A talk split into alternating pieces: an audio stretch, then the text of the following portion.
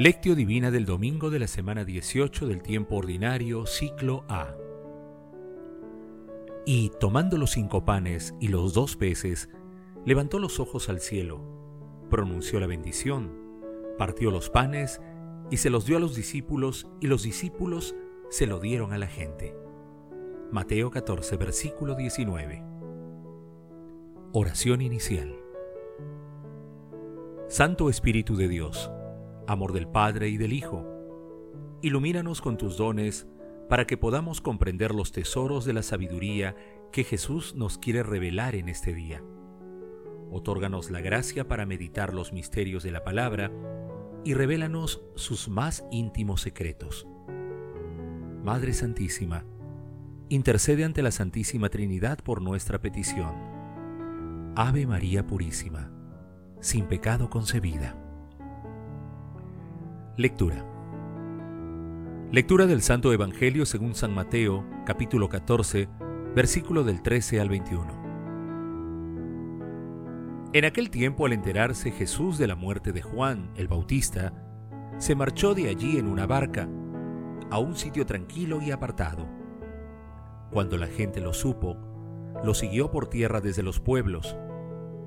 Al desembarcar vio Jesús la muchedumbre sintió compasión de ellos y curó a los enfermos. Como se hizo tarde, se acercaron los discípulos a decirle, Estamos en despoblado y es muy tarde. Despide a la multitud para que vayan a los poblados y compren algo de comer. Jesús les replicó, No hace falta que vayan, denles ustedes de comer. Ellos le replicaron, no tenemos aquí más que cinco panes y dos peces, les dijo. Tráiganmelos. Mandó a la gente que se sentara sobre la hierba, y tomando los cinco panes y los dos peces, levantó los ojos al cielo, pronunció la bendición, partió los panes y se los dio a los discípulos, y los discípulos se los dieron a la gente. Comieron todos hasta saciarse y recogieron doce canastos llenos de sobras comieron unos cinco mil hombres, sin contar mujeres y niños. Palabra del Señor. Gloria a ti, Señor Jesús. El pasaje evangélico de hoy narra la multiplicación de los panes, que se puede leer en los cuatro evangelios y en Mateo y Marcos se encuentra por duplicado. La lectura se ubica antes de la caminata de Jesús por el agua y después de que Herodes ordenó la muerte de Juan Bautista. Ante este asesinato, Jesús no se amilanó. Al contrario, siguió anunciando el reino de los cielos y, compadeciéndose de la gente, realizó curaciones y prodigios, como la multiplicación de los panes, en la que Jesús da de comer hasta saciarse a cinco mil hombres, sin contar mujeres y niños. Jesús, cuando levanta la mirada al cielo, antes de pronunciar la oración, deja la enseñanza eterna de dirigir siempre la mirada hacia allá. Este milagro es un anticipo de la Eucaristía, que es el pan del cielo, el pan de los ángeles. Ante la fe de los hombres, la humildad de Dios se convierte en gloria. Hermanos, recordemos que hoy se celebra el Día de Nuestra Señora de los Ángeles, y los fieles que visiten una iglesia franciscana aunque sea virtualmente, en cualquier lugar del mundo, entre el mediodía del primero de agosto y la medianoche del 2 de agosto, podrán obtener la indulgencia plenaria de la porciúncula. Este don requiere las condiciones habituales de confesión, comunión eucarística o espiritual y la oración por las intenciones del Papa.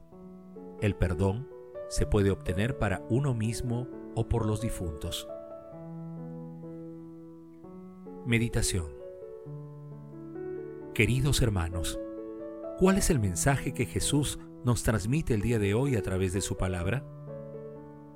Todos los cristianos laicos y consagrados debemos comprender que Jesús no abandona jamás a quienes dejan todo por seguirlo. Nuestro Señor Jesucristo siempre estará cerca, dispuesto a cambiar nuestro desierto por un lugar de amor, misericordia y esperanza. Pero, especialmente por un lugar en el que nos brinde el alimento de vida eterna. En la multiplicación de los panes, nuestro Señor Jesucristo nos da una muestra fehaciente de la economía divina, multiplicando nuestras pequeñas ofrendas en amor y alimento abundante. Nos enseña que quien sigue a Jesús nunca queda decepcionado. Hermanos, a la luz de la palabra respondamos. ¿Tenemos los sentimientos de compasión, misericordia y solidaridad por nuestros hermanos más necesitados material y espiritualmente? Que las respuestas a esta pregunta nos ayuden a focalizar nuestro seguimiento a Dios a través del prójimo más necesitado. Jesús nos ama. Oración. Oremos con San Francisco de Asís. Omnipotente, altísimo, bondadoso Señor, tuya son la alabanza, la gloria y el honor. Tan solo tú eres digno de toda bendición, y nunca es digno el hombre de hacer de ti mención. Loado seas por toda criatura, mi Señor. Servidle con ternura y humilde corazón. Agradeced sus dones, cantad su creación, criaturas todas, load a mi Señor. Amado Jesús, fuente de la luz eterna, tú que iluminas y despejas las tinieblas de todos los que se acercan a ti, Otórganos la gracia de ser compasivos y misericordiosos con las personas más necesitadas. Amado Jesús, no permitas que nos alejemos jamás de ti. Otórganos la gracia de seguirte sin desánimo y que tu alimento que recibimos en la Eucaristía sea para nosotros fuente de fortaleza espiritual para cumplir tus preceptos y ayudar a todos nuestros hermanos, especialmente a aquellos que han perdido toda esperanza. Espíritu Santo, dirige y santifica nuestros pensamientos, palabras y obras y haznos dóciles a tus inspiraciones. Padre eterno y misericordioso, tú que nos otorgas la salvación que nos libra de nuestros enemigos, te suplicamos que recibas en tu reino a las benditas almas del purgatorio. Reina de los ángeles, Madre Santísima, Madre de la Divina Gracia, intercede ante la Santísima Trinidad por nuestras peticiones. Amén. Contemplación y acción. Contemplemos a nuestro Señor Jesucristo con un texto de San Juan Pablo II. El cristiano que participa en la Eucaristía aprende de ella a ser promotor de comunión, de paz y de solidaridad en todas las circunstancias de la vida. La imagen lacerante de nuestro mundo, que ha comenzado el nuevo milenio con el espectro del terrorismo y la tragedia de la guerra, interpela más que nunca a los cristianos a vivir la Eucaristía como una gran escuela de paz, donde se forman hombres y mujeres que, en los diversos ámbitos de responsabilidad de la vida social, cultural y política, sean artesanos de diálogo y comunión. Hay otro punto más sobre el que quisiera llamar la atención, porque en él se refleja en gran parte la autenticidad de la participación en la Eucaristía celebrada en la comunidad. Se trata de su impulso para un compromiso activo en la edificación de una sociedad más equitativa y fraterna. Nuestro Dios ha manifestado en la Eucaristía la forma suprema del amor, trastocando todos los criterios de dominio que rigen con demasiada frecuencia las relaciones humanas y afirmando de modo radical el criterio del servicio. Quien quiera ser el primero, que sea el último de todos y el servidor de todos. No es casual que en el Evangelio de Juan no se encuentre el relato de la institución eucarística, pero sí el lavatorio de los pies, inclinándose para lavar los pies a sus discípulos. Jesús explica de modo inequívoco el sentido de la Eucaristía. A su vez, San Pablo reitera con vigor que no es lícita una celebración eucarística en la cual no brille la caridad, corroborada al compartir efectivamente los bienes con los más pobres. Pienso en el drama del hambre, que atormenta a cientos de millones de seres humanos, en las enfermedades que flagelan a los países en vías de desarrollo, en la soledad de los ancianos, la desazón de los desempleados, el trasiego de los emigrantes. No podemos hacernos ilusiones por el amor mutuo y en particular por la atención a los necesitados, se nos reconocerá como verdaderos discípulos de Cristo.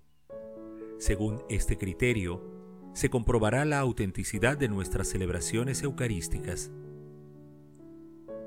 Queridos hermanos, invocando siempre la inspiración y la protección del Espíritu Santo, realicemos obras de misericordia en favor de aquellos hermanos más necesitados material y espiritualmente, compartiendo los bienes que el Señor nos ha otorgado para su administración. Asimismo, hagamos de la Santa Eucaristía y de la palabra el alimento de nuestra alma.